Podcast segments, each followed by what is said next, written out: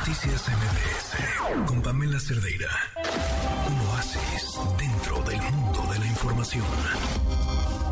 Mi queridísimo Adán Serret, ¿cómo estás? Muy buenas noches. Hola Pam, queridísima, ¿cómo estás? Pues feliz de saludarte a ti y a tu auditorio para hablar de los maravillosos libros. Y fíjate que he empezado el año retomando a grandes autoras, hace ocho días a una autora alemana de eh, principios del siglo XX, y fíjate que ahora un libro que acaba de salir, debo hacer un paréntesis, todos los libros que recomiendo, por supuesto, estos están en todas las librerías, es decir, son publicaciones muy recientes. Y fíjate que me encanta que acaban de reeditar por primera vez juntas las novelas breves de Elena Garro. Y creo que como mexicanos, como mexicanas, el favor más grande que nos podemos hacer es leer a Elena Garro. Estoy releyendo sus novelas, Pam, y en verdad me parece eh, una escritora brillante y te voy a decir algo y no es por decirlo, creo que es mi escritora favorita, no solo mujer, sino de mm. todos, de los mexicanos. Algo toca una fibra en mí, Elena Garro, que me encanta como novelista, por supuesto, que conocemos eh, la mayoría de los recuerdos del porvenir, que es un antecedente sin duda incluso mucho mejor para mi gusto que Cien años de soledad de García Márquez, nada más y nada menos.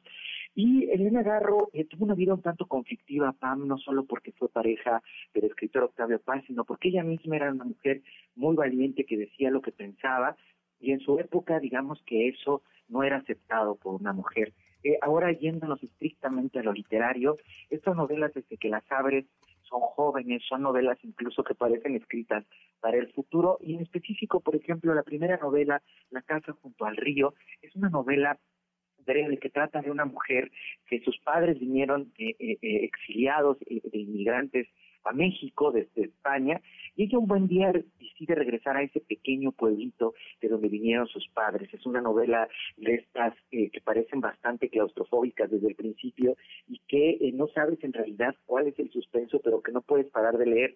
Y es que esta mujer desde que llega a este pueblito, se da cuenta que todos le están mirando, que nadie la quiere allí y que todo el mundo dice a qué regresas. Ella ve esa casa junto al río en donde recuerda a su abuelo, a su padre, y todos le dicen que se vaya de allí. Entonces, este tipo de novelas del regreso que son bellísimas, y lo que es espectacular de Garro es cada instante, cada escena, cada personaje es apasionante y en verdad que entras en ese otro mundo. Así que creo, Pam, que, que uno de los herencias más potentes que, que tenemos como seres humanos es la literatura y entre ellos los autores que nos antecedieron. Elena Garro, te decía, por desgracia, por sus razones de vida, eh, no fue muy leída en, su época. Eh, muchos chismes terribles la rodearon, todos terribles, y como chismes no eran ciertos. Entonces, creo que hay que releer esta autora para disfrutarla, para estar agradecidos con la vida de que tengamos la oportunidad de estos grandes, grandes escritores. Ella es, te digo, incluso eh, mi favorita, ¿no? Formada como siguiente en la lista. Convencidísima, mi queridísimo Adán. Una gran forma de empezar este 2023. Y una mujer hermosa, Elena Garro, una mujer talentosísima. Sufrió mucho, pero te juro que el auditorio tuvo a disfrutar cada palabra de Elena Garro y toda su obra, ¿eh? el teatro, los cuentos, la novela.